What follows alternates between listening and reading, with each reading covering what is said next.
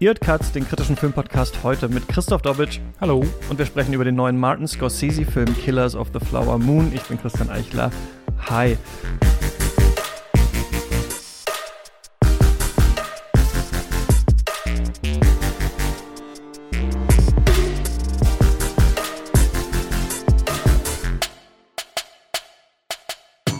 Christoph, schön, dass du da bist. Was ist denn deine Historie mit Scorsese? Ich kann mir vorstellen, du bist ein Mega-Fan und ich muss sagen, ich habe auch in diesem Kinobesuch, also mhm. die Schauburg in Leipzig, das ist so ein kleines Programmkino, hat ihn komischerweise ab Tag 1 im Programm gehabt, viele so andere Filmkritiker, Leute, die ich noch kenne. Einen hatte ich mal in Cannes eine Podcast-Folge mhm. zugemacht, der beim Filmmarkt arbeitet. Also ich habe so gemerkt, Scorsese treibt, glaube ich, alles so dann doch aus mhm. ihren, aus ihren äh, Löchern. Habe ich auch das Gefühl. Also bei meiner Preview hier in Hamburg hat sich auch irgendwie die Klinke in die Hand gedrückt, was Rang und Namen hat, sowohl von den Kritikern als auch von den Filmschaffenden, die es hier gibt. Und ja, also Mega-Fan ist bestimmt ein bisschen übertrieben, aber ich mag den schon sehr, sehr gerne, vor allem weil es auch wieder einer der ist, die mich seit der Jugend begleiten. Also mhm. für mich war, glaube ich, Goodfellas der eine, in den ich mich früh verliebt habe. Und ich kann immer noch auch total verstehen, warum. Also ich habe den vor einiger Zeit wieder gesehen.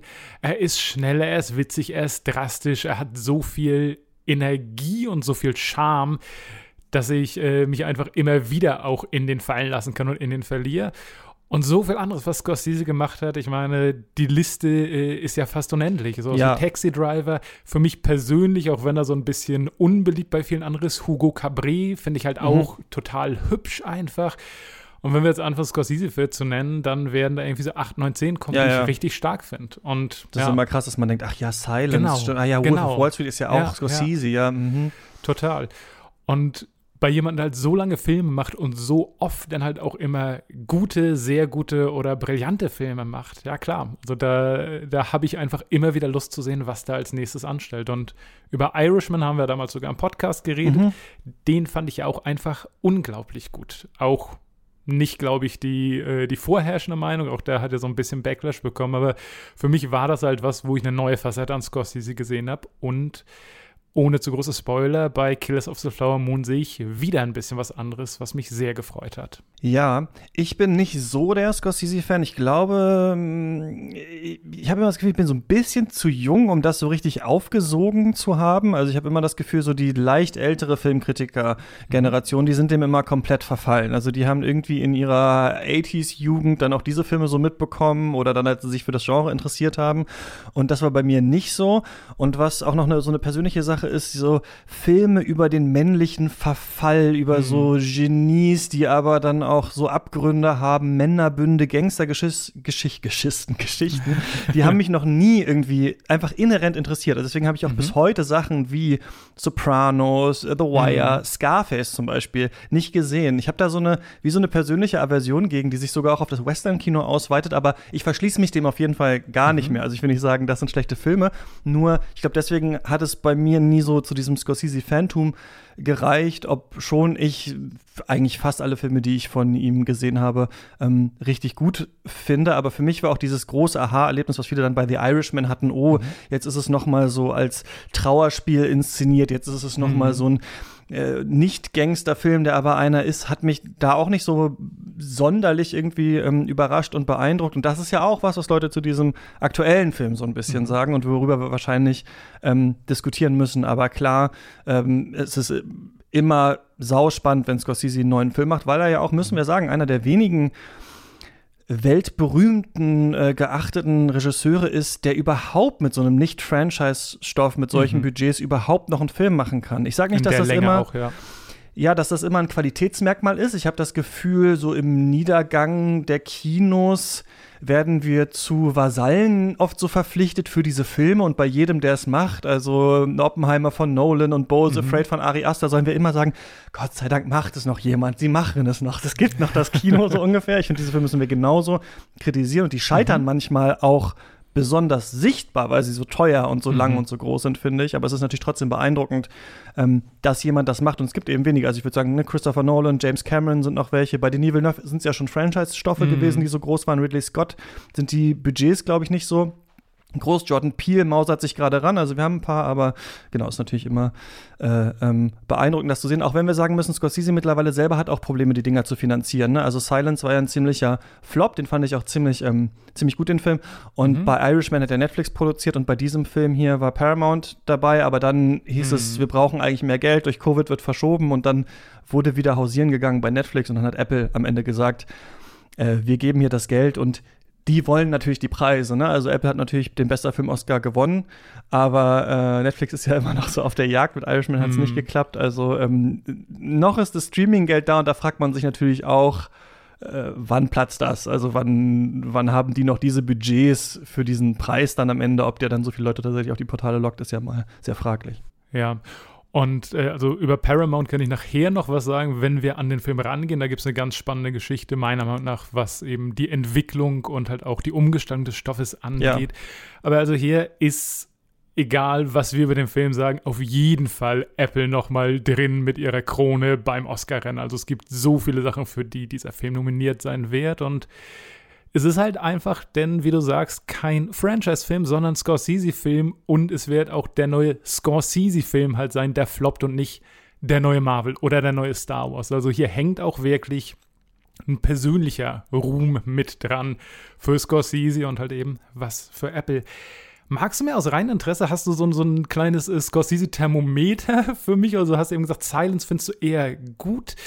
Gibt es auch sozusagen das gegensätzliche Ende, wo du sagst, okay, das ist der Film, mit dem du gar nichts anfangen kannst? Also wenn du diese Männlichkeitsbilder doof findest, Wolf of Wall Street wahrscheinlich oder was ganz anderes? Ich glaube, Casino ist einer, der mich Casino. nicht mehr so abgeholt hat, nachdem ich glaube, du hattest mir damals mal Goodfellas gezeigt, dann habe ich weitergeschaut mhm. und dann dachte ich so, ah, es ist jetzt noch mal quasi so eine ähnliche Erzählung genau. und da habe ich ja. so ein bisschen einfach gemerkt, so, ähm, das ist für mich nicht inhärent immer weiter interessant, auch wenn ich diesen ganzen Film, wenn wir jetzt eigene Folgen machen würden, sicherlich viel abgewinnen könnte. Ne? Also ich will sagen, mhm. ich bin kein Gegner dieses Kinos, aber es ist kein ähm, Kino, das ich jetzt besonders aufgesucht habe, mhm. immer auch wenn ich jetzt, seitdem ich äh, professioneller Filmkritiker bin, die natürlich alle schauen und auch alle sehr gerne besprechen. Und ich freue mich auch sehr, wenn wir das Scorsese Special irgendwann mal machen und da durch sein Werk gehen, das ich sehr angeboten hätte jetzt, aber äh, irgendwie mhm. haben wir es nicht gemacht. Also warten wir dann noch mal sechs Jahre oder so. Man Gut, weiß ja nie, was sein letzter Film ist, ne? Also The Irishman hat sich schon so ein bisschen wie ein Abschied angefühlt ja. und Gears mal, gucken. Ich liebe das aber, diese Phase, ne? Wenn die, wenn die den, den letzten und dann aber noch den letzten und den noch, also diese Miyazaki die, die Sundowner-Sache, das finde ich, das finde ich gut, ja. Also komm, wir kommen mal dazu. Killers of the Flower Moon ist die Verfilmung eines Sachbuchs und das chronologisiert, aber ist auch schon natürlich sehr so spannend äh, geschrieben. Die Morde an der indigenen Bevölkerungsgruppe der Osage in den späten Zehnern, frühen, mittleren Zwanzigern in Oklahoma, die hatten Öl auf ihrem Land gefunden, waren auf einmal super reich und an dieses Geld wollten die Weißen dran. Die haben sie einerseits, was man auch im Film erst so ein bisschen am Rande merkt, quasi staatlich, juristisch reglementiert, eingeengt, aber auch ganz direkt versucht, an dieses Geld zu kommen. Also entweder, weil sie sich bei ihnen haben anstellen lassen als Fahrer oder es gibt auch hier so ähm, Fotografen, ne, die dann sagen, hier, mhm. ich mache das, ich mache euer Bild und so weiter. Also diese Sachen gibt es. Dann gab es tatsächlich äh, Raubüberfälle, aber es gibt auch so eine Art Prostitution, also dass sich Leute versucht haben, an dieses Geld ranzurobben über ähm, unterschiedliche Wege. Und was hier halt so ein bisschen im Mittelpunkt steht, ist, der Strippenzieher dieses Ganzen, William Hale, eigentlich so ein ähm, Rinderzüchter, der dahinter steht, der versucht, ähm, seine Gefolgschaft bei denen einzuschleusen, und zwar in tatsächlichen Liebesbeziehungen, in Ehen, sie dann umzubringen, sodass dann an ihn in letzter Konsequenz dieses Land fallen wird, weil es da diese juristische Regelung gibt, dass eben sobald man verheiratet ist, und dann die Person äh, stirbt, die das, also dann geht der Besitz eben über. Ne? Und das ist das, was wir hier so in diesem Film sehen. Und im Zentrum steht sein Neffe, äh, Edward Burkhardt, der wird gespielt von Leonardo DiCaprio. Der kommt aus dem Ersten Weltkrieg zurück, der sucht in diesem Hale so eine Art Vaterfigur, wird dann Chauffeur und lernt dabei Molly kennen, die eben eine Indigene ist, die zu dieser Familie gehört, die besonders viel Land haben. Und die verlieben sich tatsächlich ineinander. Und auf die gebracht wird er aber von seinem Onkel. Und dann sehen wir hier in einem so ein bisschen How Done It Muster. Also, das hm. ist ja eigentlich so, das wolltest du, glaube ich, schon erzählen, können wir gleich auch nochmal ähm, drauf eingehen, dass in diesem Buch es eher aus dieser FBI-Sicht mhm. erzählt wird, denn irgendwann kommt das FBI, tritt das FBI auf den Plan und dann wird dieser Mord aufgeklärt. Und dann ändert der Film so ein bisschen seine Richtung eigentlich. Ne? Also wenn wir vorher Aggressoren sehen, sehen wir dann, dass es in so eine defensive Richtung quasi geht. Mhm. Und ursprünglich war das auch der Plan, den Film so zu machen und Leonardo DiCaprio als FBI-Ermittler äh, auftreten zu lassen. Aber dann meinte Scorsese, als sie dann das Skript nochmal durchgelesen haben und so, irgendwie ist das nicht der spannendste Aspekt dieser Geschichte, sondern man macht es jetzt quasi so Columbo-mäßig, dass wir äh, erst das Verbrechen sehen und dann so ein bisschen die Auflösung. Hm. Ja, wie ging es dir mit diesem Film?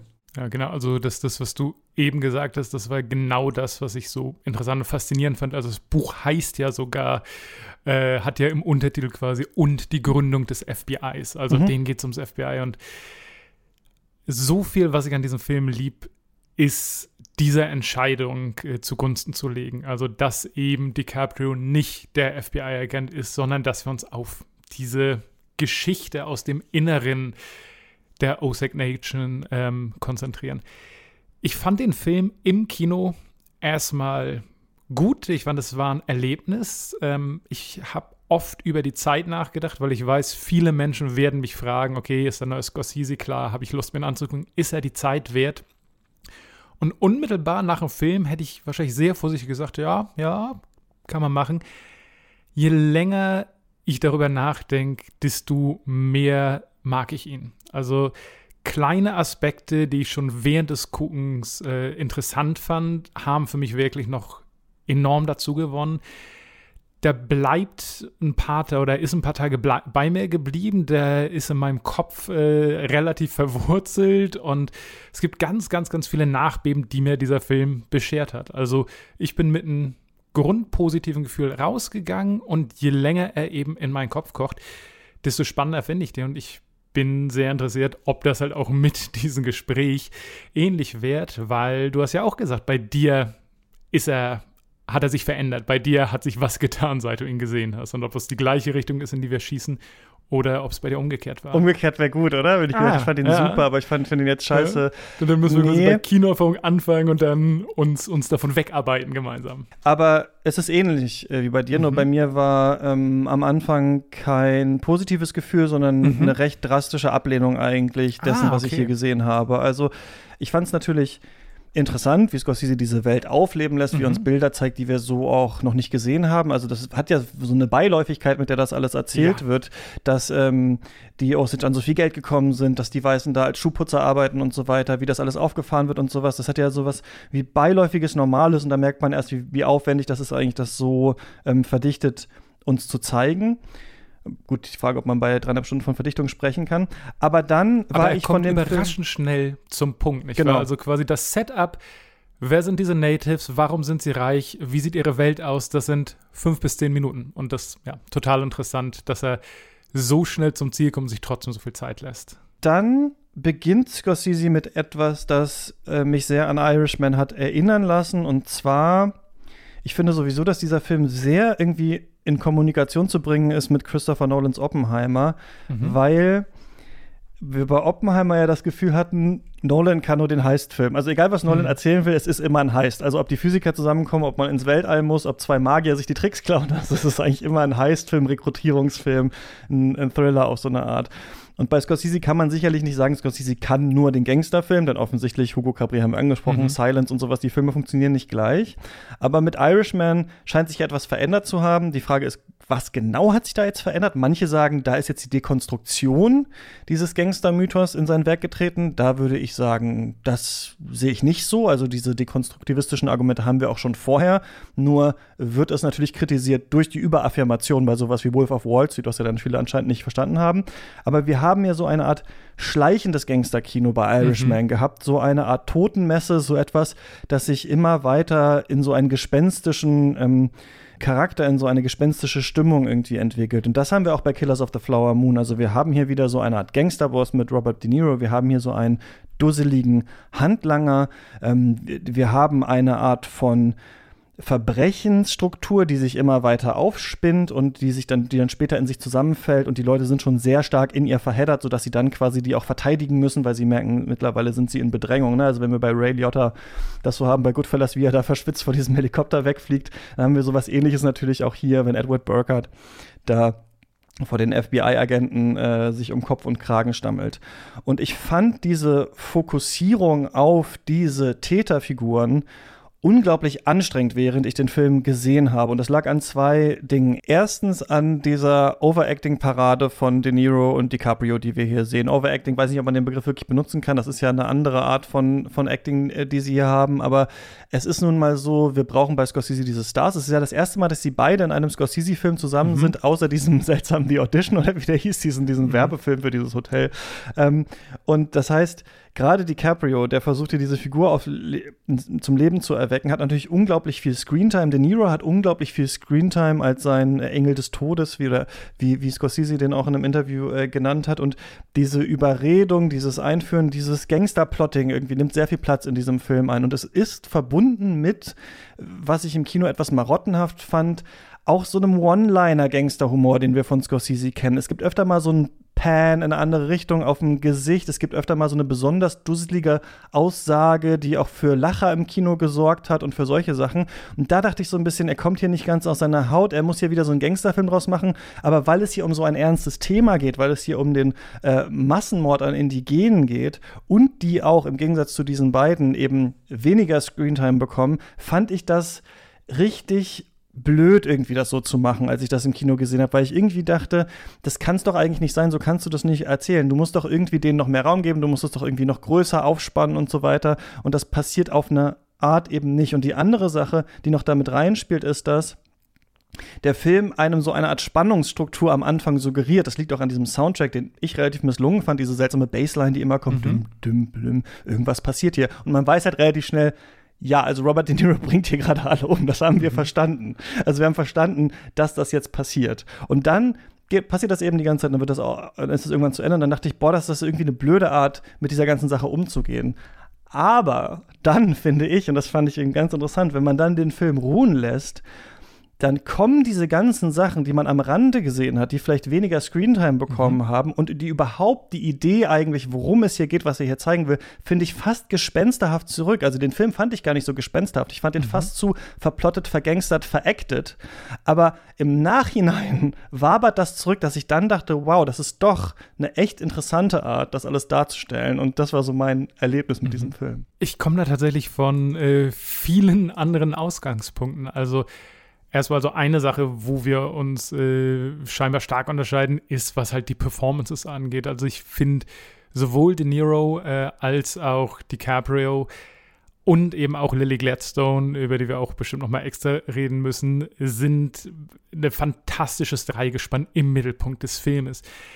Also gerade DiCaprio als Ernest Burkhardt äh, hat so viel damit zu tun, diese Rolle zu spielen, die eben äh, ganz gegen seinen normalen Star-Typ ist. Es war auch für mich ein bisschen irritierend, dass er halt immer erstmal so diese, diese Fresse hat und den Akzent und sowas. Nach Revenant hat man das Gefühl, dreht er ein bisschen frei, ne? Macht er nicht mehr diese ikonisierten Figuren, finde ich ganz interessant. Genau. Und gerade so eine Type zu spielen, von der die meisten Leute denken würden, oh, hier, Leonardo DiCaprio, er ist halt der junge, attraktive Typ, der sich in eine Native verliebt und dann passieren diese Morde. Und den in dieser Rolle zu besetzen, als halt ein bisschen minder bemittelten, leicht zu beeinflussenden Typ, der ganz viele Dinge macht, die der Film meiner Meinung nach nicht ausbuchstabiert. Und De Niro fand ich auch einfach ein Wirbelwind auf der Leinwand. Und mir ging das tatsächlich da so ein bisschen anders, wo du auch äh, erwähnt hast, oh ja, und dann weiß man, De Niro äh, bringt die Leute um und zu viel Gangster. Ich fand mal die Geschwindigkeit des Films, die Zeit, die er sich lässt und halt eben auch dieser ominöse Soundtrack mit diesen im Bass, haben der ganzen Sache eine ganz eigenartige Seherfahrung für mich beschert, dass ich dachte, okay, der Nero tritt auf, der wirkt irgendwie falsch, der wirkt irgendwie boshaft, eben weil er sich scheinbar so sehr um die Natives kümmert und er spricht ihre Sprache und er sagt, ah, wir müssen lernen, was sie uns zu sagen haben und so weiter und so fort. Also es hat so einen Heiligenschein, der von Anfang an verdächtigt wirkt. Aber als denn die Morde anfangen, kam bei mir so der Moment, wo ich dachte, hä, gab es die Szene, in, in, in der wir offiziell gesagt haben, dass er der Böse ist? Habe ich das die ganze Zeit nur vermutet und, und jetzt passiert's? Oder gab es quasi den Monolog oder den Moment, in dem das klar gemacht wurde? Und für mich war es halt so interessant, dass es eben nicht den Augenblick gibt, wo De Niro sagt, außerdem wir müssen die und die Leute umbringen, sondern durch die Laufzeit entwickelt sich die Story so, dass dieses Bedrohungsszenario einfach vor sich hinläuft und plötzlich Leute anfangen zu Leuten was zu sagen und plötzlich Natives anfangen zu sterben und plötzlich Leonardo DiCaprio Dinge tut, die zum Tod von anderen Leuten führen. Aber diese Knackpunkte, die ich sonst halt in klassischen Hollywood-Filmen und halt auch in klassischen Gangsterfilmen finde, wo Scorsese normalerweise in eine dicke Montage gehen würde, halt in ein großes Reveal, die habe ich hier nicht gesehen, sondern irgendwann kommt halt der Punkt, wo ich dachte so, okay, jetzt weiß aber Leonardo DiCaprio, dass er gerade hilft, Leute umzubringen und wusste er es schon die ganze Zeit mhm. oder nicht.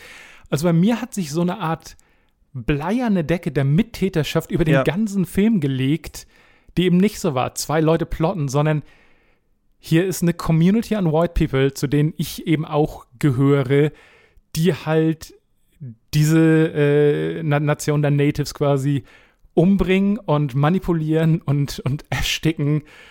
Und das fand ich halt das Grandiose an der Erzählweise und eben auch an der Zeit, die sich dieser Film lässt, dass ich halt die ganze Zeit das Gefühl habe, hier wird nicht quasi von Klimax zu Klimax gearbeitet, sondern hier wird mir eine Situation geschildert, in denen die Menschen die ganze Zeit, die weißen Menschen wohlgemerkt, die ganze Zeit schreckliche Dinge tun. Und die passieren so leise und beiläufig und so am Fußende von Szenen, dass ich im Endeffekt nicht mehr genau sagen konnte, wo hat es eigentlich angefangen, dass diese Leute so waren. Und die Antwort ist wohl, es, es war schon immer so. Der Film hat es mir nur quasi Stück für Stück verabreicht. Wie, wie die Gift, äh, äh, wie diese Gifteinfuhr, diese so in kleinen Dosen sagt er mir, mhm. was diese weißen Leute tun. Und als ich es bemerkt habe, war es schon zu spät. Das, das war halt für mich. Äh, eine kleine Zusatzfrage meinerseits noch: Wie viel Vorwissen hattest du? Also, hattest du das Buch vorher gelesen? Hattest du die, die Story irgendwie präsent? Wusstest du auch, dass das DiCaprio quasi damit drin steckt? Oder bist du da äh, ganz blank reingegangen. Ich wusste gar nichts. Also ich habe das extra ah, ja. nicht gelesen, aber mhm. ich hatte so ein bisschen unsere Kann-Besprechungen hier gehört und wusste, dass es um Osage-Morde geht, aber ich wusste ja. nicht genau, ähm, wie das jetzt ist, ob er was damit zu tun hat oder nicht, was mit äh, äh, De Niro und so weiter ist. Ja. Also es gab ja zwei, bevor dieser Film rausgekommen ist, fand ich so zwei Momente, Einstellungen, äh, Bilder, die wir schon kannten. Das eine ist, Leonardo DiCaprio sitzt neben Lily Gladstone an diesem Tisch. Also mhm. sie, das Bild, was wir drei Jahre lang von diesem Film hatten. Und was eben witzig war, das jetzt im Film zu sehen. Da sind sie ja mhm. dann oder kommen zusammen und es ist ein großes Gewitter draußen und sie sagt, ähm, wir müssen uns jetzt erstmal hier hinsetzen und ruhig sein. Und er setzt sich dann daneben und will direkt weiter anfangen zu reden und sagt, nee, nee, wir müssen jetzt hier äh, ruhig sein und uns das Gewitter anhören. Und das ist natürlich so ein Sinnbild, finde ich, für diesen Film, dass dieser Mann reingezogen wird in das und die überhaupt jemalige Hinterfragung dessen, was man tut, findet nie statt in dieser Figur und auch die Ruhe und überhaupt mal sich anzuschauen, was da passiert. Erst am Ende als eine ja unabhängige Sache passiert von diesem ganzen Morden, mhm. nämlich seine äh, Tochter stirbt dann an, an diesem Husten quasi, dann fällt ihm irgendwas auf, dass irgendwas jetzt mal passiert ist oder zu weit gegangen ist. Und Wo vorher man auch überlegen könnte, ob das implizit seine Schuld war, also ob die Dinge, die er seine Frau verabreicht hat, quasi das, das Kind, aber genau, aber genau. eigentlich, also er hat keinen Dreck. Kann man Und sagen. Die Szene, die Szene, die du erwähnt hast, auch ganz, ganz kurze Fuß nur dazu. Ähm, das zeigt schon äh, an einem bestimmten Punkt, was im Robert De Niro-Charakter, also diesen äh, King Hale, weil der setzt in einem Gespräch Leonardo DiCaprio diesen Floh und sagt, oh, die äh, Osage, das sind äh, ganz, ganz ruhige Leute und die wollen immer, dass, dass du redest, die wollen, dass du eingehst. Er gibt ja. ihnen sozusagen Flirt-Training und spielt sich halt also den großen äh, Native-Versteher auf, der die Sprache spricht und die Tradition kann, weiß, wie ticken. Und sein großer Ratschlag, die sind ganz ruhig und deswegen musst du mir die Stille füllen, entpuppt sich nee, schon ist da. Ist sein Ratschlag als, nicht, nicht zu viel Binnen. zu sprechen, weil sie das hm. sich alles genau anhören am Anfang? Nee, nee, genau. Also er sagt, er sagt diese, genau, also das ist sozusagen der, der Appendix ist so, er sagt, die sind ganz ruhig und deswegen musst du die Stille äh, füllen, indem du redest, also du musst reden, aber du musst aufpassen, dass du nicht das Falsche sagst. Du musst aufpassen, dass das die dir durch ihre Stille ihre Geheimnisse nicht entlocken. Und das andere ist ja dieser Trailer, den wir gesehen haben, wo das ja auch nochmal gespiegelt wird äh, in diesem Film, als er dieses Buch dann über die Osage bekommt und dann da dieses Besuchbild ist und dann ja die Frage, can you find the wolves in this picture, die wir ja so gehört haben. Sehr guter Trailerline, ja. Sehr gute Trailerline und sehr guter Schlüssel dann doch nochmal für den Film. Weil der Film genau, das würde ich nämlich auch sagen, es ist absichtlich von Scorsese so gemacht oder ob absichtlich oder nicht, es ist auf jeden Fall produktiv darüber so nachzudenken, dass diese Fokussierung auf den Nero und DiCaprio so ein bisschen ein Täuschmanöver ist. Denn wir haben ja auch zum Beispiel die Szene, als dieser Polizist, der dann da ermitteln soll, ähm, mhm. verprügelt wird. Und wir sehen noch nicht, dass DiCaprio da mit dabei mhm. war. Wir sehen erstmal nur, dem wurde was angetan. Und später sehen wir dann, da war DiCaprio auch schon mit dabei. Also wir merken erst später so, ach, Ernest war schon früher verstrickt. Wir wissen am Anfang nicht so ganz, wie tief hängt er eigentlich mit drin. Was denkt er eigentlich? Und dadurch ist das, finde ich, auch ein ganz großer Reigen mhm.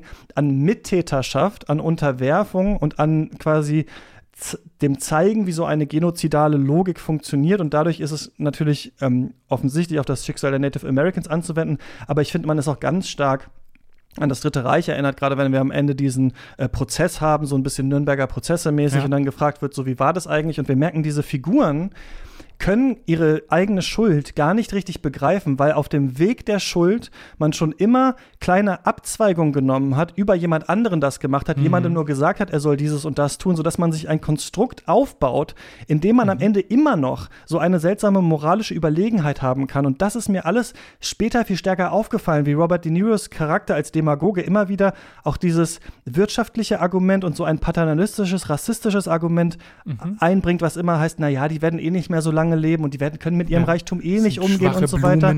Die sind schön, aber zerbrechlich, genau. Genau, und deswegen ist es eigentlich, finde ich, halt echt eine große Abhandlung auch zum autoritären Charakter. Und das, weißt du, was witzig ist, ist, dass ich so dachte, ich glaube, ich hätte ihn mit ein bisschen weniger Gangsterlogik und mehr Haneke-mäßig mhm. gesehen, den Film. Und dann ist mir aufgefallen, es gibt ja das Weiße Band. Haneke hat ja tatsächlich einen Stimmt, ähnlichen ja. Film eigentlich schon äh, äh, gemacht. Und ich finde, da dahin, da steht er so ein bisschen in Beziehung. Also es geht quasi um diese autoritäre Unterwerfungslogik diese Mischung von Kapitalismus und Rassismus. Und gerade dass Lily Gladstone, vielleicht können wir jetzt auch dann mit zu ihr kommen, so ruhig bleibt und sich das alles anschaut mhm.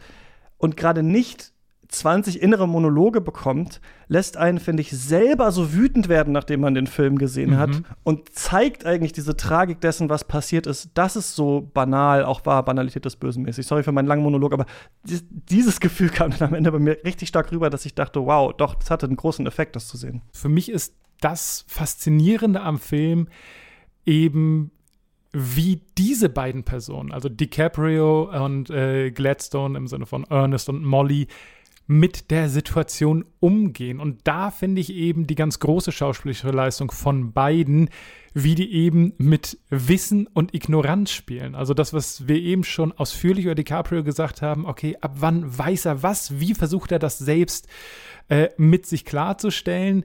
Er ist scheinbar in seine Frau verliebt und trotzdem vergiftet er sie, mhm. aber es scheint kein richtiger, in Anführungszeichen, Mordversuch zu sein. Also es fühlt sich immer so an, als ob er sich selbst quasi überzeugt, dass er sie gerade nicht umbringt. Mhm. Also so eine ganz eigenartige Doppeldenklogik. Und auf der anderen Seite äh, Gladstones Molly eben als Figur, die ähnlich mit diesen Wahrheiten umgehen muss. Also die ist so präzise und so clever und so stoisch in diesem Film, dass du halt schwerlich behaupten kannst, wenn wir als, als, als Kinozuschauer das schon irgendwie auf 100 Meter riechen, dass da irgendwie äh, die White Dudes die Natives killen, dann weiß sie das doch erst recht. Und dann weiß sie, dass, dass DiCaprio da irgendwie mit drin steckt. Und dann weiß sie, dass ein Coyote ist, der ihr Geld will.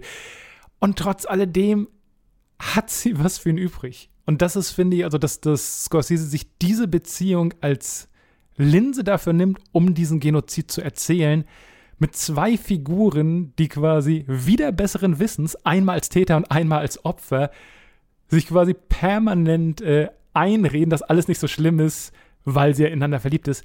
Das finde ich so interessant. Und das finde ich so überraschend subtil geschrieben, insbesondere für Scorsese, ohne Voice-Over und sonstiges. Und das finde ich halt auch so unglaublich spannend gespielt zwischen den beiden. Also schauspielerisch sind das für mich die spannendsten Szenen, wo ich versuche rauszufinden, wie viel sie gerade wissen und wie sehr sie sich selbst gerade belügen wollen und können. Ja, ich sehe das so ähnlich. Also erst habe ich das eher wahrgenommen als De Niro und DiCaprio spielen das irgendwie so dösbaddelig und sie kriegt es jetzt nicht mal mit. Ist das nicht einfach auch wieder so ein seltsamer Paternalismus? Will er uns jetzt zeigen, ah ja, so schlimm waren die Weißen und da sind die Opfer und so weiter. Aber dann beim nochmaligen drüber nachdenken dachte ich auch, das ist das Rätsel, was einem der Film ja. eigentlich mitgibt, dieses Stoische. Und ich glaube, eine Beantwortung ist, sie kann nicht wahrhaben, dass es so perfide ist, also dass mhm. die Gesellschaft so rassistisch und kapitalistisch ist, dass man sich in diese Liebesbeziehung sogar reingibt unter fast einer Art von Selbstbelügung und dann an diesem, an diesem Totenbett steht und das Gift verabreicht und noch reinen Gewissens ist, bis zum Schluss mhm. zu sagen, uns ist nichts passiert. Und das ist diese, diese Dritte Reich-Parallele so. Also, das ist ja das quasi dritte Level an, an Perversion eigentlich, mhm. das stattfindet. Nicht nur, dass man es dass man jemanden tötet, sondern dass man jemanden tötet unter Vorgabe, ihn zu lieben und dass man dann im dritten Schritt auch ja. noch sich keiner Schuld bewusst ist. So, ne? Also, und das ist, finde ich, so diese absolute Fratze der menschlichen Existenz eigentlich, die Scorsese hier so mhm. aufzeigt in diesem Film und die einen dann tatsächlich erschaudern lässt. Und das kriegt er über diesen Weg auf jeden Fall hin, mhm. sie dann nicht so viel sprechen zu lassen, sondern genau. das ist quasi wie das Mahnmal, dem wir hier beiwohnen sollen. Meiner Meinung nach auch ganz viele kleine spannende Elemente, die manchmal ein bisschen aufgetragen sind, manchmal halt auch irgendwie sehr gut funktionieren, was halt so Selbst- und Fremderkenntnis angeht. Und ein Detail, was ich irgendwie sehr äh, interessant fand, ist halt, dass Diabetes bei ihr ein großes Thema ist und im äh, Epilog bekommen wir mit, dass sie halt daran auch sterben wird, äh, viele Jahre später. Mhm. Also die Diabetes ist jetzt zugrunde gerichtet. Und relativ früh kriegen wir trotzdem mit, dass sie halt nicht auf Süßigkeiten verzichten kann und will. Also dass sie sagt, oh ja, ab und zu esse ich Kuchen, ist es einfach zu gut. Ich weiß, dass ich Diabetes habe.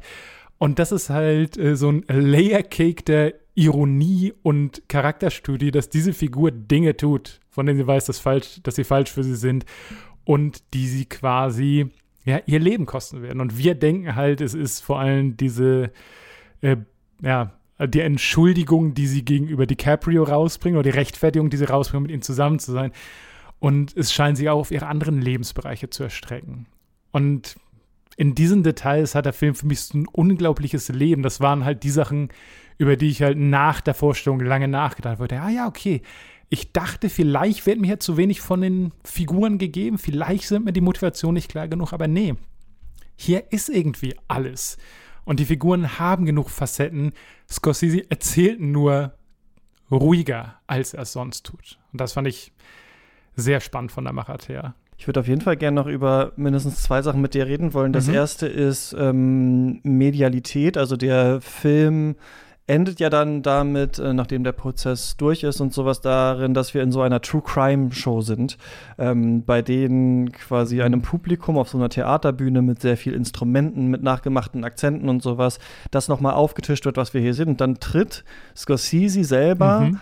auf und ist dann spielt so eine Art von Betroffenheit und erzählt eben das, was du auch gerade erzählt hast, wie das dann zu Ende gegangen ist mit diesen Figuren und dass bei Molly, der Lily Gladstone-Figur, dann in der Todesanzeige nichts von diesen ähm, mhm. Morden stand. Also worum es ja in dem Buch auch geht hierzu, ist ja, dass das dann lange vertuscht wurde, also nicht nur damals quasi ähm, weggeschwiegen wurde. Und da sind radikale Bilder, die mir im Film auch aufgefallen sind, aber irgendwie erst im Nachhinein, also wie der Kopf aufgesägt wird von ihrer Schwester, während sie daneben sitzt, so. Das ist mir im Film auch aufgefallen, dass es drin ist, aber das sind, das sind heimsuchende Bilder, finde ich, die der Film mhm. hat, die dann irgendwie, an die man zwei Tage später noch denken muss, ähm, weil man sich dieser Brutalität irgendwie anders dann nochmal bewusst wird. Wie siehst du das, dass diese Metaebene jetzt in diesem Film hier ist? Also einerseits, wenn wir natürlich sagen, wenn wir vollen, vollen Adorno-Horkheimer machen wollen, dann ist es einerseits geht es um den autoritären Charakter und die Frage, wie lassen sich Menschen abrichten für die äh, Ideologie und den Massenmord. Und andererseits mhm. sind wir dann vielleicht hier beim Kulturindustrie-Kapitel, dass wir sagen, irgendwie die äh, diese Massenmedien verblenden uns irgendwie, die Massenmedien lassen mhm. Jazzen es dann auch nur auf. Eigentlich können wir es durch mediale Vermittlung gar nicht richtig verstehen, was dieses Leid ist. Das ist so ein bisschen das, was ich damit so mitgenommen habe. Nicht, dass Scorsese sich so ganz imprägnieren will und sagen will, naja, ich habe einen Film gemacht, ein Film kann euch das eh nicht übermitteln. Das glaube ich nicht, denn ich glaube, der Film kann uns die Tragik übermitteln. Mhm. Aber er äh, mahnt am Ende die Gefahr dieser Darstellung in einer verkürzten Form, habe ich das Gefühl. Mhm. Aber ja, also ich, ich glaube, da spielt auf jeden Fall auch so eine leise Note davon mit, wie Scorsese selbst Medien aufnimmt. Also, dass halt dieses ganze äh, Short Entertainment oder halt auch irgendwie, oh, die True Crime Podcasts und irgendwie die, die Serien, wo irgendwie Verbrechen total unterhaltsam werden, dass der das bestimmt persönlich ähm, auch seltsam findet. Aber dieses Ende, dieser Epilog, der hat mich wirklich, wirklich ein bisschen vor Freude in die Hände klatschen lassen, weil ich einerseits dachte, wow, vielen Dank, dass du nicht den üblichen Weg nimmst und mir einfach vier Texttafeln gibst. Das Wort aus denen, das Wort aus denen, das Wort aus denen. Wir müssen äh, achtsamer sein, wie wir mit Leuten umgehen, sondern eine innovative und auch unterhaltsame Methode findest, mir interessant zu erzählen, wie die Geschichte ausging. Also da war ich einfach so als Kinozuschauer Hut ab, äh, Scorsese, dass, dass du mir was zeigst, womit ich nicht gerechnet habe. Und das andere, was ich an dieser Ebene sehr mochte, ist eben, dass da diese, dieser Zynismus drin steckt, der ja in manchen Stellen des Films äh, immer wieder durchscheint. Also Scorsese sagt, okay, hier ist was, was aus dieser tragischen Geschichte, die ihr gerade gesehen habt, einfach Entertainment macht. Und die Leute, die daraus Entertainment machen, sind äh, Lucky Strike und äh, J. Edgar Hoover. Also zwei Monopole von White äh, Dudes, die halt eben durch ihr, ihre äh, Taten auch halt eine Menge Schlechtes für Natives äh, in den USA gemacht haben, nehmen sich quasi diese Reihe und machen daraus ein total unterhaltsames kleines äh, Betroffenheitsstück. Und alles daran fand ich war eine spannende Ablenkung darüber, was halt solche Schilderungen leisten können, wer sowas erzählen kann, sollte und darf. Und ob Scorsese der Mensch ist, der das erzählen kann und sollte, ist halt wieder eine Frage. Wir enden ja nochmal auf dem anderen Bild, also wir enden mhm. quasi also wir gehen nochmal in die äh, Osage Nation zurück. Das heißt, Scorsese äh, hat nicht das letzte Bild. Ein modernes Bild, ne, wo so ein genau, Ritual gezeigt genau. wird, so ein Kreistanz, ja. Richtig. Und für mich war das einfach eine Art und Weise, auf mediale Aufarbeitung solcher Ereignisse nochmal zu reflektieren, sowohl in Kurzformaten als auch im Spielfilm. Und dass der das quasi als I-Punkt gesetzt hat, fand ich war ein sehr cleverer Schachzug. Allein durch seine Außergewöhnlichkeit ist es halt was, worüber man Lust hat zu reden. Und ich glaube, das als Conversation Starter zu nehmen über solche Vorfälle ist eine ganz spannende Sache. Hat es dir denn, also hat es dir denn getaugt oder warst du überrascht oder vielleicht sogar äh, schockiert oder ähnliches? Oder fandest du es unpassend? Beim ersten Mal sehen, ja. Beim ersten Mal sehen dachte mhm. ich, warum tritt er jetzt auf und muss jetzt so eine Selbstrelativierung noch reinmachen, dass diese, dass es ja doch nur Fiction ist, äh, wenn er dann, wie ich beim ersten Mal fand, irgendwie sehr stark in diesen Gangsterfilm-Marotten auch hängen bleibt, wenn er, wenn man so das Gefühl hat, das ist nicht das richtige Werkzeug, um jetzt äh, an dieses ähm, dieses Grauen irgendwie ranzutreten. Aber jetzt im Nachhinein, bei dem ich mit diesem Werkzeug dann doch mehr liebäugeln kann, mhm. finde ich das eine ganz interessante Reflexion, um eben die Diskussion anzustoßen und auch die Frage aufzuwerfen, wie das denn hätte sonst vermittelt werden sollen, wie es hätte vermittelt werden können, wie können wir überhaupt dieses Unbeschreibliche, das Grauen im Kino zeigen, das mhm. ist ja oft eine Frage und ich finde, er wirft das damit so ein bisschen auf. Also ich habe lange keinen Film mehr ge gesehen, der so für mich so widerspenstig war, bei dem ich da so, so richtig Lust aber hatte, danach auch darüber ähm, zu sprechen. Ja. Da würde ich auch gleich noch mal hin zum FBI. Vielleicht noch der Titel kurz, Killers of the Flower Moon. Ich finde eh, das ist so ungefähr einer der coolsten Filmtitel, die ich je gehört habe, aber auch mal von der, von der äh, Bezeichnung an sich, also dieser Flower Moon an sich, dass diese auch nach, ähm, nach einer Härte und einer Kälte oder einer Dürre dann diese, dieser Hügel wieder mhm. äh, blüht und dann aber die größeren Blumen irgendwie die kleineren ähm, äh, verdrängen und kurz zusammenblühen. Das ist ja so eine, finde ich, ein interessantes Bild dafür, weil das ja für so einen Neuanfang steht. Und der Film beginnt ja mit dieser Frage nach dem Neuanfang. Also wir sehen die Osage, wie sie zusammensitzen im Feld und quasi die Assimilation betrauern. Also betrauern, ja. dass die Irigen in diese weiße Mehrheitsgesellschaft sich jetzt aufnehmen lassen. Dann mhm. sehen wir diesen großen Reichtum und dann sehen wir das Massaker, das stattfindet. Und dann sehen wir die mediale Vermittlung dieses Massakers, also wie können wir das überhaupt heute aufleben lassen, wie können wir uns derer erinnern und so weiter. Und dann sehen wir die Osage wieder selbst, die heute leben, die in diesem Kreislauf irgendwie sind. Also es ist fast so dieser neue Flower Moon, den wir dann sehen, so es gibt sie noch. Ja, also das hat nicht geklappt, mhm. diese Ausrottung, die ja ähm, die die De Niro-Figur ja auch vorhat und das ist mhm. ja symbolisch auch zu lesen, hat nicht funktioniert. So das Leben ist immer noch da und muss weiter gefeiert werden und sowas. Und das finde ich so als Titel und als zwei Bilder auch irgendwie echt gelungen. Hm. Ja. Ich glaube auch, der Titel könnte auf mehrere Momente oder auf mehrere Themen äh, anzuwenden sein. Also das, das Offensichtlichste eben natürlich äh, die, die weißen Leute, insbesondere äh, De Niro und DiCaprio, die halt kommen und die Natives, ähm, ja, im wahrsten Sinne des Wortes umbringen einfach. Äh, Punkt. Also, dass es halt eine Macht von außen gibt, die diesen eigentlich schönen Flower Moon, der unwertliche Ebenen oder unwertliche Gegenden plötzlich wieder lebenswert gemacht hat, einfach den Chaos machen. Ich glaube auch, es gäbe so eine Lesart, die ans, ans Publikum oder halt auch an die mediale Verwertung gerichtet ist, im Sinne von, hier ist ein Ereignis, was stattgefunden hat und was einen gewissen Mehrwert, eine Ästhetik hat und wir machen das quasi durch unsere Verwertung kaputt. Und ich glaube sogar, ohne eine Täter-Opfer-Umkehr betreiben zu können oder zu wollen, aber dass man halt auch äh, einen Case machen könnte, dass halt diese Impulse von den Natives, also dass halt der Moment, an den sie anfangen, äh, die weißen Leute überhaupt reinzulassen, dass das äh, der Augenblick ist, an, an dem dieser Flower Moon sozusagen seinen Abgrund findet. Also wir haben diese Ölszene, wo sie das Öl finden, die halt auch die Scorsese-Szene im ganzen Film für mich ist, wo wir plötzlich Zeitlupe und coole Musik bekommen.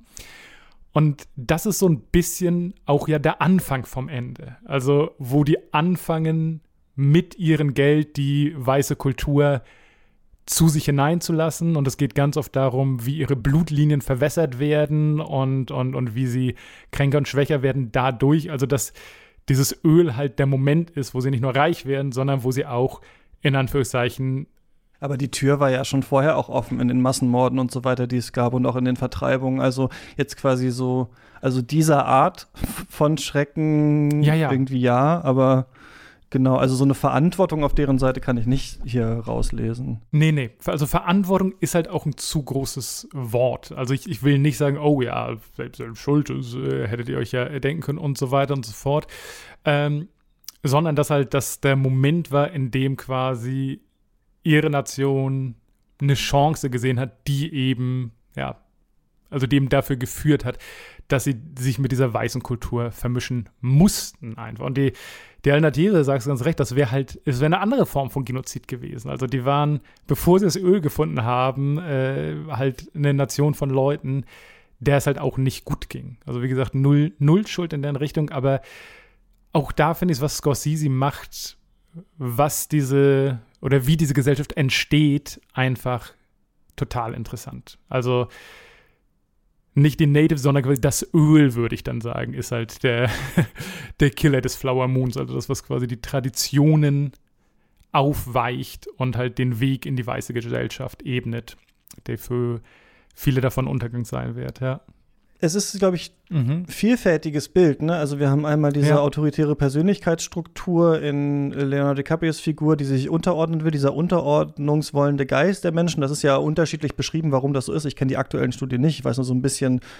halt Frankfurter Schule mäßig, dass Erich Fromm zum Beispiel sagt, Leute haben so Furcht vor dieser Freiheit, irgendwie vor der Auslebung und deswegen müssen sie irgendwie sich immer unterordnen in so unterschiedlichen Arten. Äh, das sehen wir halt hier einerseits, dann Seite haben wir natürlich den Rassismus, die äh, rassistischen Ressentiments, die drin sind, die sofort greifen. Das ist ja unglaublich aktuell. Also wir merken es gerade aktuell in der politischen Diskussion in Deutschland, wie die voll ist von rassistischen Ressentiments, die ohne jeglichen äh, Sinn gerade, also wenn wir bei diesen ähm, geflüchteten äh, ähm, äh, und äh, Bürgergeld-Thematik sind, was ja also wirklich äh, abgründiges ist, was da geschrieben wird, selbst von äh, ähm, politischen Repräsentanten. Das gibt es ja gar nicht. Selbst Olaf Scholz ja jetzt auf dem Spiegel irgendwie, wir müssen mehr abschieben, auch wenn das Verka Zitat verkürzt war. Aber das ist ja etwas, was auch hier drin ist. Also diese, die sich immer wieder auch bahnbrechenden können, rassistischen Ressentiments gemischt mit dieser äh, kapitalistischen Gier und diesem, äh, das wollte ich nur sagen, und diesem Ding. Und das finde ich ist hier so ein Cocktail, der hier, der hier gebraut wird, ne? bei dem man merkt, wir können das eine auch in das andere verpacken und sagen, naja, es wäre schon besser für uns und müssen auch an die Kinder denken und so weiter und so fort. Und dann merkt man, wie das, wie das alles zusammenkommt eigentlich für, zur totalen Tragödie. Und da würde ich gerne noch mal so zwei, drei Aspekte unterstreichen von der aktuellen Debatte dass halt ganz oft hier auch diese Mentalität unter den rechtsgerichteten, konservativen, whatever, Populisten ist, ja, ja, die kommen hierher und, und die kriegen irgendwie alles in den Arsch geschoben und, und wir müssen irgendwie dafür arbeiten. Und dass das halt im großen Stil eine Mentalität ist, die Scorsese hier in diese Kleinstadt legt. Dass sagen, oh, die, die haben ja nichts gemacht, die haben ja nur ihr, ihr Öl gefunden und jetzt sind sie reich. Ist das fair oder ist es unfair?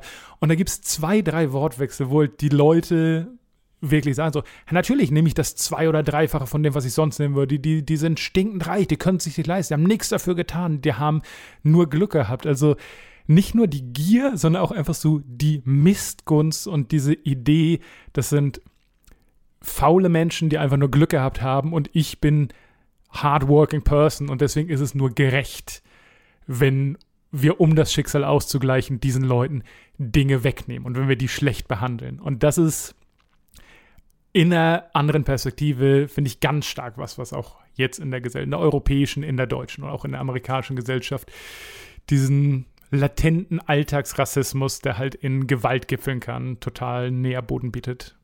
Ja, total. Also, ähm, genau, deswegen sehr aktuell. Es wird ja auch viel auf Trump und so gelesen, Trump-Gefolgschaft, Demagogie und so, Mitläufertum. Ich denke, es ist ein großer Wie Film immer, über, ja. ähm, Mitläufertum und die, die, die Struktur dieser Übergriffe auf jeden Fall. Eine andere Sache, die noch in diesem Film natürlich drin ist, die wir nicht so viel angesprochen haben, die ja eigentlich hätte das Zentrum werden sollen, ist das FBI und die staatliche Gewalt.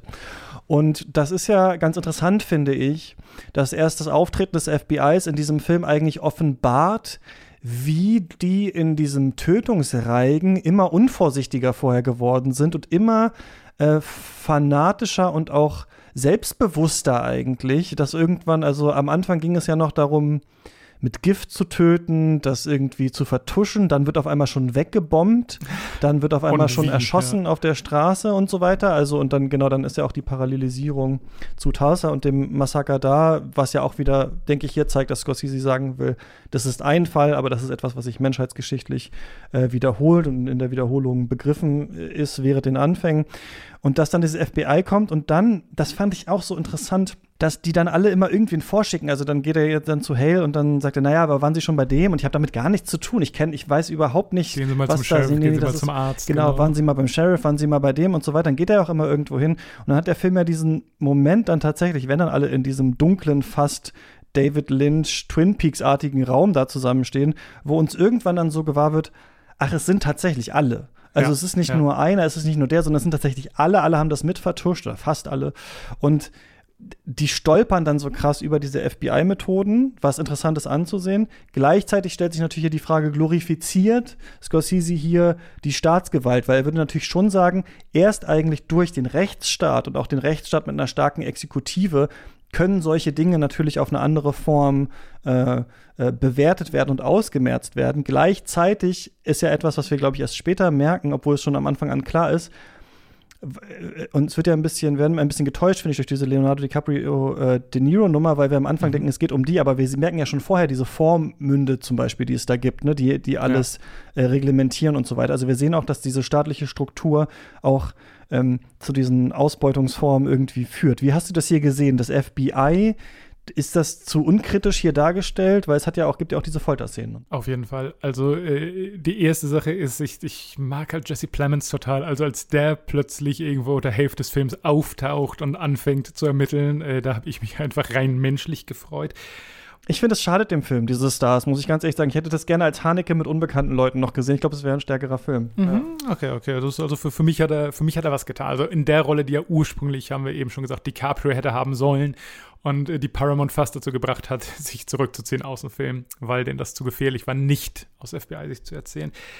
Ähm, ich ich finde, der Weg zu diesen Auftreten des FBIs, der relativiert es halt einigermaßen dadurch, dass wir halt sehen, in was für ein krassen Unrechtssystem diese Personen leben. Es gibt ja relativ früh, bevor wir noch irgendwie einen Grip darauf bekommen, was De Niro äh, überhaupt macht, diese Montage an, an Natives, die alle umgebracht werden.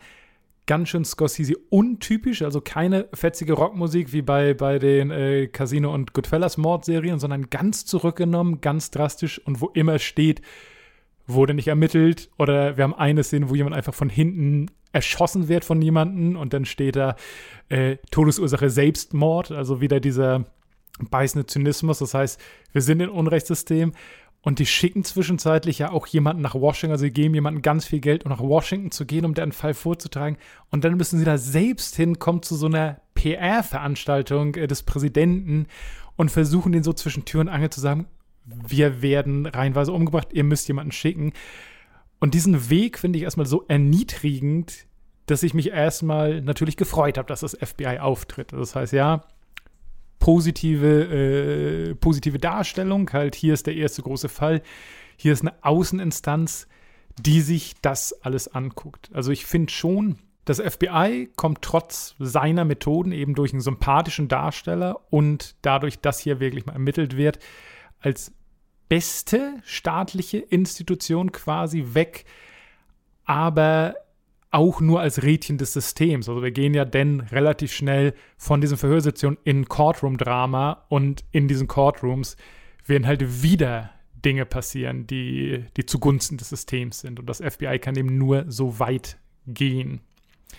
Hattest du das Gefühl, dass das da beweihräuchert wird? Also, dass es, dass es zu, zu sauber ist, dass da irgendwie die Ironie oder halt die, äh, die Bissigkeit des Films abhanden kommt in dieser Darstellung? Erst ein wenig, aber ich glaube, ich fand es dann doch ganz gewinnbringend, weil die Kritik schon auch drin ist. Also ich habe das Gefühl, mhm. Scorsese, der hätte ja auch einen Film machen können, zum Beispiel wie die Osage von diesem Reichtum dann auch ähm, abgründiger werden, was die zum Beispiel noch für Dreck mhm. am Stecken gehabt hätten, was dann noch, da gab es sicherlich auch Sachen irgendwie, die man noch zeigen mhm. könnte oder sowas. Aber ich finde zum Beispiel, hier sagt er, nein, ich zeige jetzt die Täter und ich zeige ein paar Details an den Rändern, damit man das größere Bild zusammensetzen kann. Aber mir geht es nicht darum, allen, aus allen Perspektiven hier zu erzählen, sondern mir geht es mhm. davon, von der Tragik und auch der Maschinerie dieses Grauens irgendwie zu erzählen. Und beim FBI hatte ich das Gefühl, er will ja sagen, staatliche Gewalt in so einer Form ist wichtig, aber mhm. ist natürlich auch kritisierenswürdig. Und deswegen hat er zum Beispiel diese äh, Folterszene drin, in der Leonardo DiCaprios Figur mhm. dann besonders lange stehen muss, da irgendwie so, um so ein bisschen zu zeigen, so,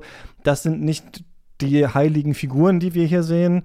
Ähm, aber das ist nicht der Fokus jetzt unbedingt meines Films. Und vielleicht ist ja diese Kritik am FBI dann schon auch später in dieser äh, True Crime-Geschichte, die wir dann haben, wo es dann wieder verwertet wird, so ein bisschen drin. Also ich hatte das Gefühl, es passt für mich eigentlich, wie er es hier zeigt, weil man tatsächlich ja wirklich irgendwann nur hofft. Also ich finde, das ist so ein richtiger Film, bei dem man da sitzt und weißt du, wie in so einem klassischen Horrorfilm so mithofft, nein, geh nicht da hinten lang, wo man so dachte, nein, gib ihr nicht das Gift jetzt und selbst ja. auch schreib jetzt nicht noch deinen Namen auf diesen Zettel drauf. Mhm. Das fand ich auch das Beste autoritäre Moment eigentlich in dem Film, ja. wo er seine eigenen wo er seine eigene Todesurkunde eigentlich nochmal genau, unterschreibt. Ja, ja, weil das sein Bruder auch gemacht hat. Ja, nee, der hat es nicht richtig gemacht und so. Genau. Das ja, fand, also fand, ich auch ganz, ganz stark, wo er ihm da diesen Vertrag gibt, wo man weiß, wenn du den unterschreibst, dann, dann ist um dich geschehen. Ja. Und also für mich ist auch wirklich ein äh, hervorragendes Merkmal des Films, dass der eben diese weiße Mittäterschaft auf eine Art und Weise vermittelt, wie ich sie seltsam sehe. Also durch seine Figurenkonstellation, durch seine Blickwinkel, auch durch die Zeit, die er sich nimmt. Und Scorsese hat mal in einem Interview gesagt, äh, ich wollte kein Who Done It machen, sondern ein Who Didn't Do It. Und die Antwort ist Everybody did it. Also du hast dieses Dorf, wo halt eben die Richter auch mit dem Kuckucksklan marschieren, wo irgendwie äh, jeder versucht, äh, die Natives zumindest auszunehmen, wenn nicht sogar umzubringen. Und im Laufe der ersten Stunde, der ersten Stunden, hat sich wirklich in mir einfach so eine Abscheu gegen die White Population im Film und halt auch gegen meine eigene Whiteness quasi aufgebaut. Und äh, das, das äh, sehe ich durchaus als Kompliment, dass ich den Film machen kann.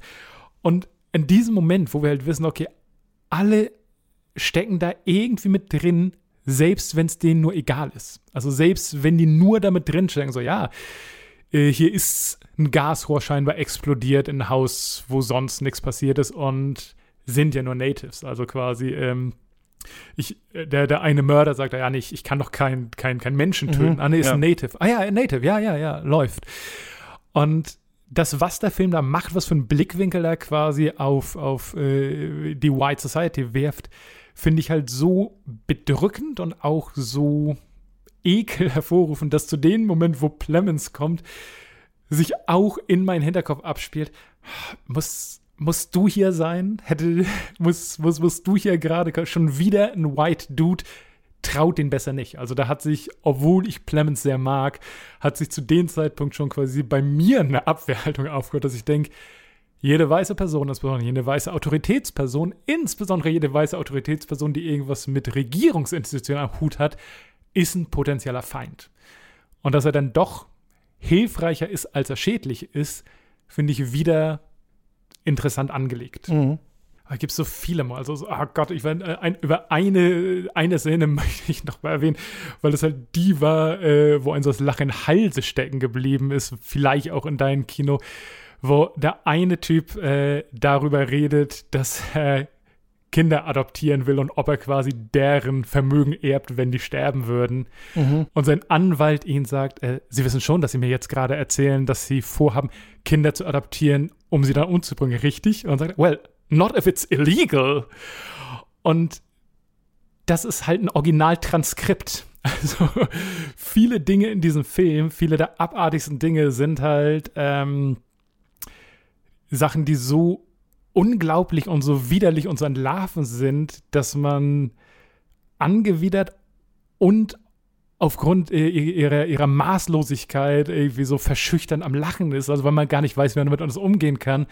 Und im Endeffekt ist so viel davon wahr. Und das, das trifft Scorsese für mich in sehr vielen Szenen. Also halt diese Sache zwischen, ey, hier ist gerade was so obstrus und, und so over the top äh, grausam, dass das doch nicht wahr sein kann. Und gleich danach kommt dieser Moment des, oder doch, doch, das war ziemlich genauso. Und da, ja, da fand ich eben die Stimmung, die er, die er schafft, sehr interessant. Also, dass das manche, oder die Bombenexplosion, nicht wahr, die auch so groß ist, dass sie fast komödiantisch cartoonhaft ist und die sich doch sehr wahr anfühlt. Ja, ich weiß nicht, ob ich Nee, ich finde, das ist ein bisschen zu klamaukig alles aufgezogen. Ah, also es hatte schon für mich ja. diesen Effekt, dass, dass dann das, Die was an den Rändern ist, der Träger Anfang, hervortritt. Aber ja, irgendwie habe ich das Gefühl, es liegt schon auch an der Inszenierung. Er kommt aus diesem Gangsterkino und er will es ein bisschen zu doll oft darauf polen und fast soll man auch auf seine Kosten kommen, wenn man nochmal einen Scorsese-Gangsterfilm irgendwie sehen will. So leicht irgendwas passt mir da dran nicht so richtig und ich habe das dumpfe Gefühl, dass der Film genau jetzt, also in diesem Abstand, den ich zu ihm habe, bei mir gut wirkt und ich ihn wirklich empfehlen würde, sich den im Kino anzuschauen. Aber ich könnte mir vorstellen, wenn ich ihn das nächste Mal sehe, dass ich nicht dann das Meisterwerk sehe, was ich jetzt so ein bisschen ähm, das Gefühl habe, da doch drin zu erkennen, sondern dieser erste Reflex doch wieder vielleicht stärker ist. Und dann ist natürlich die Frage, ob man ihn fruchtbar machen kann. Aber ich frage dich natürlich jetzt auch noch mal am Ende. Ähm, Killers of the Flower Moon, muss man den gesehen haben? Ich würde schon sagen, ja, weil man ähm, sich wirklich, also wer es wirklich ein Film ist, der möchte, dass man sich mit ihm auseinandersetzt. Gerade über in der letzten Szene,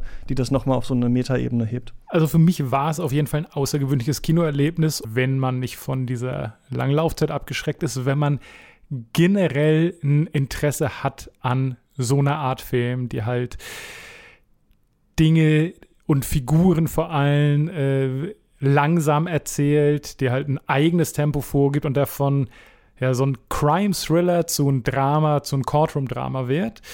Und für mich ist das wirklich ein Film, der ungewöhnlich für Scorsese ist, ungewöhnlich für Hollywood, also in diesen Grenzen zumindest, und der auch besser wird, je mehr man sich mit denen auseinandersetzt und je mehr man über den redet, wie wir es jetzt gerade gemacht haben. Ping, hallo, hier ist Christian aus dem Schnitt. Mir ist gerade eine Sache noch eingefallen die ich vorher nur angerissen habe, aber irgendwie gar nicht ausgeführt. Und zwar diese Ähnlichkeit oder in Beziehungssetzung, die man machen kann zwischen Oppenheimer von Christopher Nolan und Killers of the Flower Moon von Martin Scorsese.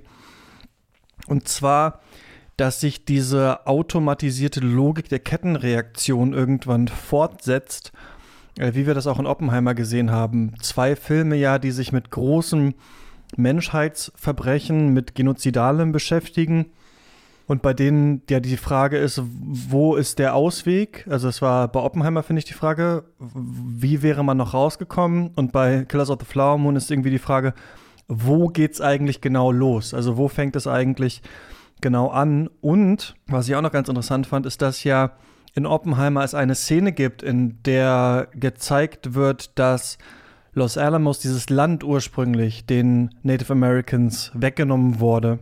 Und man damals in der Besprechung dachte, das wäre eigentlich auch ein interessanter Film gewesen. Und das hier ist so ein bisschen der Film, wie das passiert ist. Ne? Also auch ein Film einfach über diese äh, Landnahme und die Perfidität dessen. deswegen kann man die auf jeden Fall zusammen denken, finde ich, diese großen dreistündigen ähm, Autorenfilme, die es dieses Jahr gegeben hat. Das wollte ich noch sagen. Ping. Genau, der ist jetzt in den deutschen Kinos. Am Ende ist noch Zeit für Shoutouts. Was haben wir noch gesehen, gehört, gelesen? Was lässt sich empfehlen? Ich will einmal kurz auf Memo Jeftics neue Doku über True Crime äh, hinweisen, denn eigentlich hätten wir hier zusammen mit Memo über diesen Film gesprochen. Der ist jetzt aber kurzfristig krank geworden. Gute Besserung und ich konnte es nicht verschieben, weil ich nächste Woche ähm, keine Zeit habe. Ähm, die heißt Angstlust, Faszination True Crime. Und da zählt er nochmal auf, woher kommt das eigentlich? Also dieses True Crime-Phänomen äh, und warum erfreut sich das immer noch so großer Beliebtheit? Und dann ähm, bin ich gerade sehr stark in der Vorproduktion von meinem neuen Philosophie-Podcast. Ja, ich habe schon sehr viel darüber geredet, aber Mitte, Ende November geht es dann tatsächlich los, wöchentlich. Und da habe ich ähm, Michael Mittelmeiers Buch gelesen, Freiheit und Finsternis, wie die Dialektik der Aufklärung zum Jahrhundertbuch wurde und mit ihm auch eine Folge aufgezeichnet, denn der Podcast wird so eine Art chronologischen, aber auch zeitspringenden Charakter haben und ähm, wir haben schon Folgen aufgenommen zur äh, Odyssee und in der Dialektik der Aufklärung ist ja ein Kapitel zur Odyssee und äh, da haben wir dann darüber geredet und auch die Frage äh, uns gestellt, was macht eigentlich ähm, dieses Buch und wie verhält man sich zu diesem Buch und das war irgendwie ein großer Gewinn. Also ich kann auf jeden Fall ähm, äh, dieses, ähm, dieses Buch von Mittelmeier empfehlen, weil es einem die Angst nimmt, die Dialektik der Aufklärung zu lesen und man dann irgendwann merkt, aha, so wie sich die Aufklärung am Mythos abarbeitet, äh, arbeite ich mich auch an diesem Buch ab. Und noch eine Sache, ähm, ich habe einen Beitrag im Deutschlandfunk gemacht über das neue Super Mario-Spiel, Super Mario Bros. Wonder. Kann ich mal verlinken in den Shownotes äh, für Deutschlandfunk Core, so, weil sich das so ein bisschen an psychedelischer Ästhetik äh, bedient. Und deswegen habe ich da mit dem Experten mich so ein bisschen drüber äh, unterhalten und mich gefragt, was will Nintendo eigentlich mit dieser Trip-Logik jetzt hier in diesem Spiel? Ungewöhnlich viel hier von mir am Ende der Sendung. Christoph, hast du noch irgendwas, äh, auf irgendwas hinzuweisen? Ja, noch ein, ein zwei Kleinigkeiten. Also ich war äh, im Preview mit einem ganz, ganz, ganz alten Bekannten, den ich wirklich äh, Jahre nicht gesehen habe, der auch einen eigenen Podcast hat. Und zwar äh, die Flimmerfreunde mit Kai Otto und Bernd Begemann. Also Shoutout ah. an die beiden, war quasi eine alternative Kritik von Killers of the Flower Moon hören möchte, das müsste bei denen schon raus sein, die Episode.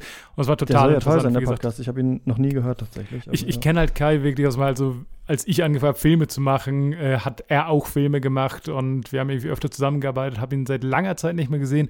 War total interessant, neben ihm zu sitzen, diesen Film zu gucken und er war halt mein erster Gesprächspartner, was auch sehr angenehm war. Also Hashtag Flimmerfreunde, hört gerne rein. Und filmmäßig habe ich ähm, Dumb Money gesehen. Ich war ja äh, relativ aktiv auf Reddit eine Zeit und es gab äh, diese GameStop-Aktiengeschichte, die ich mhm. vom Zaunrand total interessiert verfolgt habe. Und jetzt gibt es schon einen Film darüber mit Paul Dano.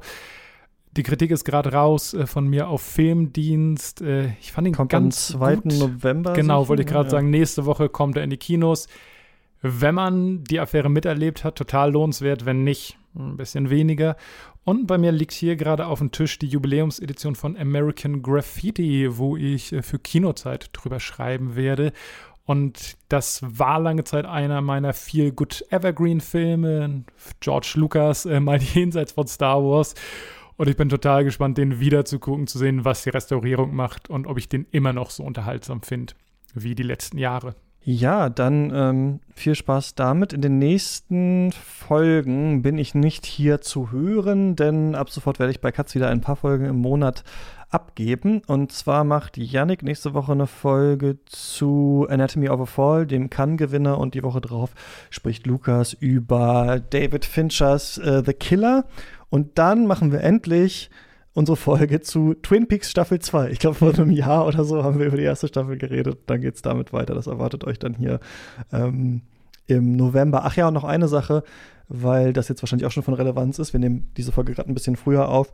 Unser Special zu Ingmar Bergmann, falls ihr Katz finanziell unterstützt, das verzögert sich um zwei Wochen. Also bei Katz ist sowieso immer die ähm, Sache, hier wird nichts gekillt normalerweise. Also wenn man eine Folge nicht erscheint oder sowas, dann erscheint die schon irgendwann und dann erscheinen zwei in der Woche oder so. Also jede Woche kommt eine normale Folge und jeden Monat kommt ein Special. Aber manchmal aufgrund von einer Absage, von einer spontanen Verschiebung müssen wir ein bisschen gucken. Deswegen halt Katz, weil wir, äh, weil ich ja immer mit unterschiedlichen Gästen arbeite, hat Katz keinen äh, immer gleichen Veröffentlichungstermin, weil das nicht immer einzuhalten ist. Das heißt, unser Special zu Ingmar Bergmann kommt so zwei Wochen später, aber es wird dann noch im November ein anderes Special geben oder eventuell Anfang Dezember, nämlich zu Edward Young. Also falls ihr das vermisst, müsst ihr euch noch ein bisschen gedulden. Genau. Christoph, vielen Dank, dass du mit mir hier über diesen äh, Film gesprochen hast. Sehr gerne. Und genau, wir hören uns wieder in drei Wochen, aber vorher hört ihr andere Leute. Bis dahin viel Spaß im Kino und beim Stream. Ciao. Tschüss.